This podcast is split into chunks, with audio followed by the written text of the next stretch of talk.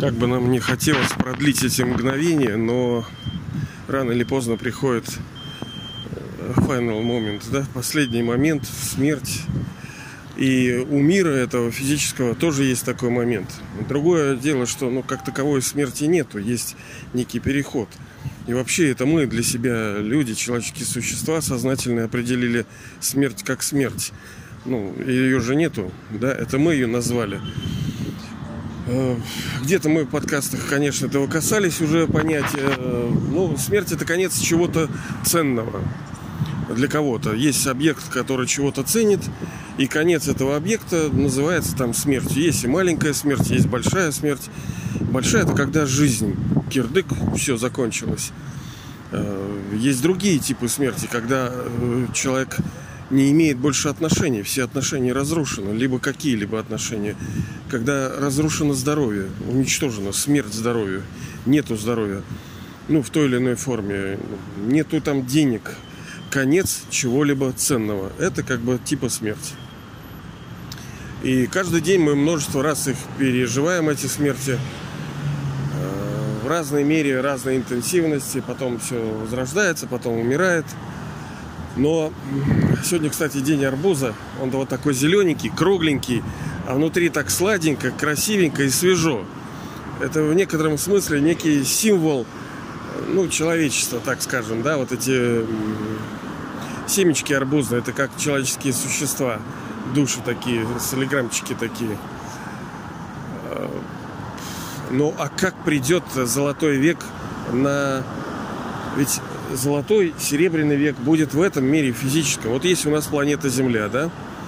Все остальное это как бы decorations э, для подсветки, для давления, для всего вот этого, все остальное крутится ради нас. И солнце, и все вот эти большие малые светила, звезды, все для того, чтобы игра здесь игралась на этой планете Земля. Но когда придет золотой век, он же придет, он же не где-то там, он здесь будет. Все это во времени э, распределено. Э, серебряный, медный, железный, золотой. Сейчас нету нигде золотого, и медного нету, и нету э, серебряного нигде. Это все происходит здесь, на Земле, на вот этой физической сцене. Для кого это происходит? Для душ. А кто такие души? Это мы все, человеческие существа. Души – актеры. Безграничные актеры, которые приходят из мира тишины, где нету движений, нету звуков, где нету ради чего, собственно, что-то делать. Потому что здесь-то мы все, что делаем, мы делаем это для чего-то. А там нету э, даже чего-то делать, там нету инструмента такого, как ум, интеллект – ну, это такие два у нас инструмента у, у, у души. Ум, он как бы горшочек вари, он производит, а интеллект выбирает. Это селектор такой, так сказать. Это два инструмента души. Они нужны здесь, потому что есть здесь объекты, есть время, есть э, с чем взаимодействовать. А в мире света там не с чем взаимодействовать. Нету игры там. Там души как бы спят в непроявленном своем состоянии. И придя сюда, в этот физический мир, вот тут все-то и разворачивается. Это и есть э, смысл человеческого бытия играть. Просто играть, но не просто играть, а играть со счастьем, в, здоровом, в здоровых телах, в красивой материи, в красивых взаимодействиях друг с другом, да, когда все красиво, когда мы не стремимся там украсить что-то, чего-то, какое-то вот маленькое часть своей жизни. У нас вся жизнь прекрасная. Мы говорим красиво, мы поем красиво, мы танцуем красиво, мы одеваемся красиво. У нас шикарные э, природы и, соответственно, блюда, которые все там готовятся. Это отдельная тема вообще про питание. Ну, как-то мы этого, естественно, уже касались в прошлых передачках, но еще много чего не раскрыто. По идее, мы как бы независимы даже от питания. Все мне позволительно, но ничто не должно обладать мною. Мы... Э, едим там, э, в золотом и серебряном веке, просто для игры. Не потому, что надо, нам каких-то микроэлементов не хватает, каких-то желтков, белков, кислот, да нифига. Все хватает, все отлично, все это можно брать и не оттуда. И все восполняется, и оно везде питание просто нам для игры. Сейчас, да, другое дело, мы стали зависимыми. Сейчас пойди ты расскажи про люди умирают от голода. Но по идее не, это, это ненормально, это неправильно. Ладно, это отдельная тема, не будем сейчас про это. Так куда все денутся-то души, если золотой век будет на этой конкретной вот земле, да, вот которая он у нас сейчас, вот эта конкретная земля, они должны куда-то деться. Как они денутся? Ну, все актеры после э, игры своей уходят по домам. Так и здесь, в безграничной пьесе, все уйдут домой. У нас у всех душ один дом. Это мир света, мир тишины, мир нашего бестелесного отца. В основном души там большую часть пребывают. Но, как мы и говорили, чем выше уровень мастерства актера, тем меньше он пребывает в этом спячем состоянии, состоянии этой амнезии этой и э, дрема. Высшие актеры, они все время в игре. Ну и я э, считаю, что вы это та как раз категория, это как раз каста высших актеров – которые практически не бывают дома. Другое дело, что ну, кто-то скажет, ну как это дом, да, да. Ну да, надо быть, но в то время время вытрется. И побывав одну секунду, мы его вытянем в вечность. И нам будет достаточно этого. И мы вновь здесь будем, опять в этом физическом мире, продолжим игру, потому что душа создана для того, чтобы играть, взаимодействовать друг другу с природой, с материей, в красоте, в счастье, в любви, в гармонии, во всем этом взаимодействовать мы должны. Но для всех ли это? Да нет, конечно. Я бы даже сказал, не для многих, а для очень немногих. Э, сегрегация ли какая-то? Да нет, конечно. Здесь все справедливо, как мы с вами понимаем. Физический мир, он регулируется законами, он абсолютно справедлив. Все мы получаем плоды наших действий. Кто получит новые роли, новые игрушки. А кто будет взаимодействовать с главным раз, раздателем игрушек? А кто он? Ну, высший отец, высшая душа. Это тот, кто дает душам наследство. Почему и надо сейчас получить от него полное наследство, которое он сейчас дает. И одно из этих наследств это полная игра. То есть, когда вы, души, приходите на все пять тысяч лет в шикарные природу, потому что люди, ну вот обычные люди, они тебе скажут, что да не было никогда хорошо, да не было никогда хорошей погоды, люди были всегда уроды. Все правильно. Они пришли в медном веке и железном, они не видели другой ситуации. У них нету записи в душе, что все было хорошо. У вас она есть. Вы каким-то непонятным образом, вопреки всему, верите в красоту человеческих душ. Потому что вы переживали эти отношения в мира, состояние мира. А раз переживали, значит переживете. Так как драма циклична. И потом, через 5000 лет, вы вновь вам будет говорить, да, да нет, это невозможно, а вы будете верить. Вы скажете, да нет, это возможно. Ну, в общем, вот происходит вот эта э, красивая игра. Мы все памяти и забвения мы вновь обретаем, потом теряем, вновь обретаем, просыпаемся, засыпаем. Но, опять-таки, но как уйдут все-то? Ведь сейчас там 5-7 миллиардов народу. Куда все эти человеческие души э, уйдут? Они уйдут в тишину, в мир света. Где вот как звезды, да, вот на небосводе маленькие звездочки на раз, разном удалении висят просто и светятся в тишине, вот, стабильные, неподвижные, сияют. Они как бы живые, но у них нету игры. Как бы типа спят. Но немножко так как бы осознанно.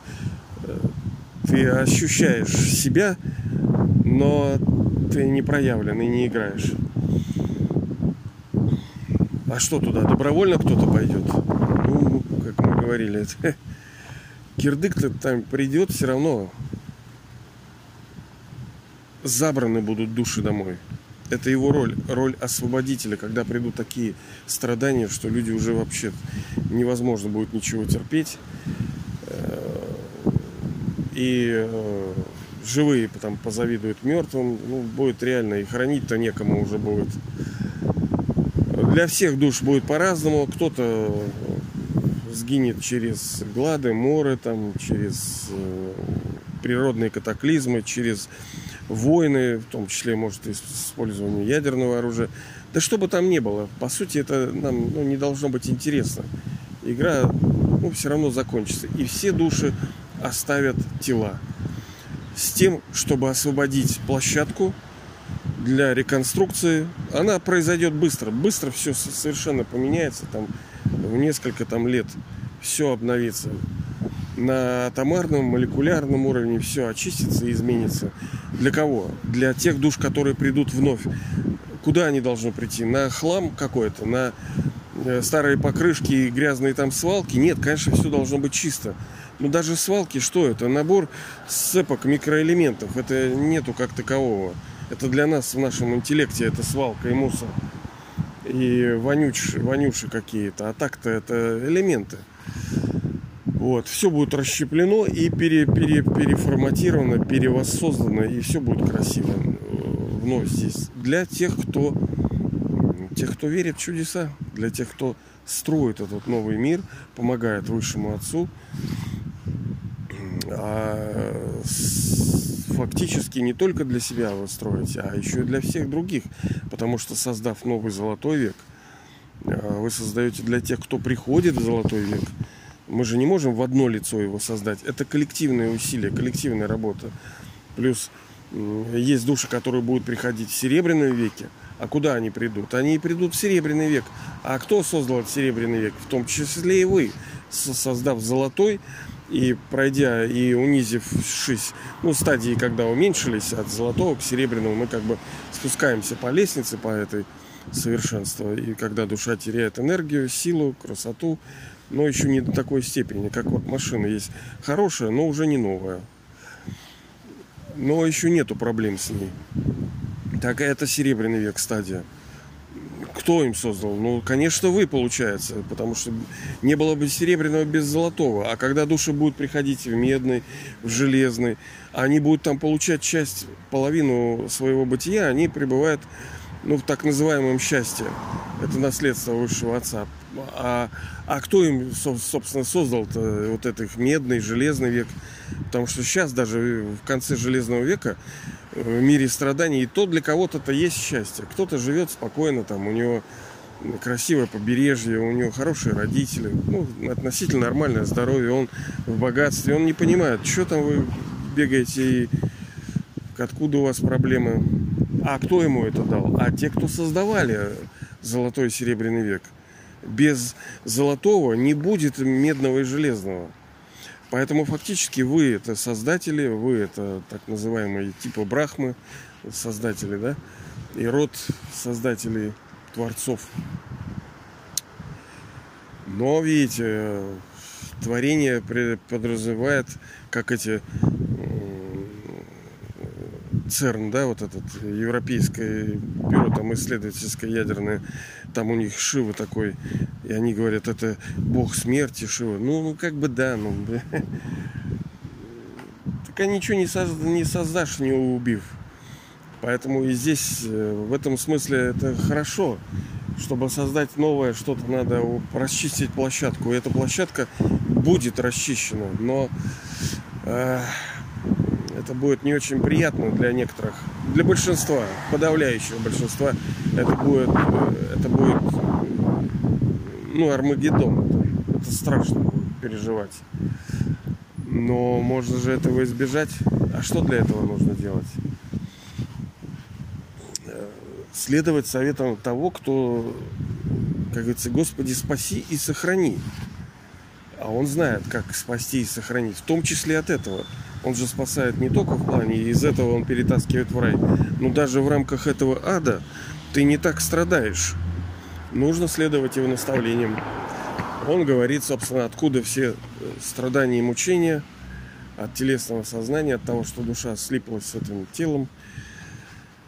Ну, мы об этом каждый день с вами говорим. Нужно ощущать себя душой и помнить о бестелесном отце. Вот оно лекарство, которое нелегкое, не, пока неприятное, неудобоваримое. Ну так поищи другое. Его нету. Вот оно, причины всех падений мира. Это приход души в телесное сознание, отождествление себя с ролью и, как следствие, привязанность вообще полная к этой роли. Ведь боязнь смерти это что мы с вами говорили? Это, блин, это э, форма привязанности, когда душа боится отлепиться от того, к чему она привязалась. А привязалась она, потому что этот объект является источником радости, а у нее уж другой нету, кроме как это. Поэтому любой отрыв для нее жесть.